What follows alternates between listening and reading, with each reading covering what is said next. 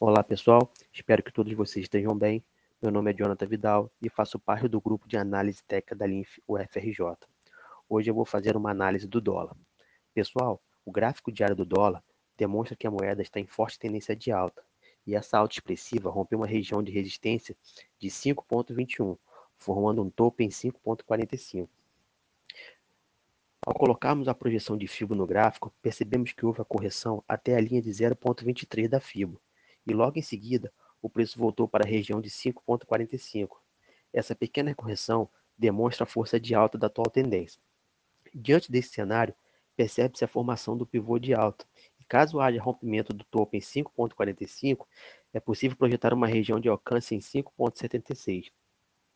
Considere essa região como alvo, levando em conta ser esta região um topo relevante no gráfico considere a força atual da atual tendência e veja a possibilidade de uma pernada de alta na mesma proporção da anterior, conforme a linha azul demonstra no gráfico. O RSI Stock demonstra que o ativo tem muito a subir, até chegar à região de sobrecompra. Temos também duas médias móveis exponenciais no gráfico, uma de 50 períodos e a outra de 200.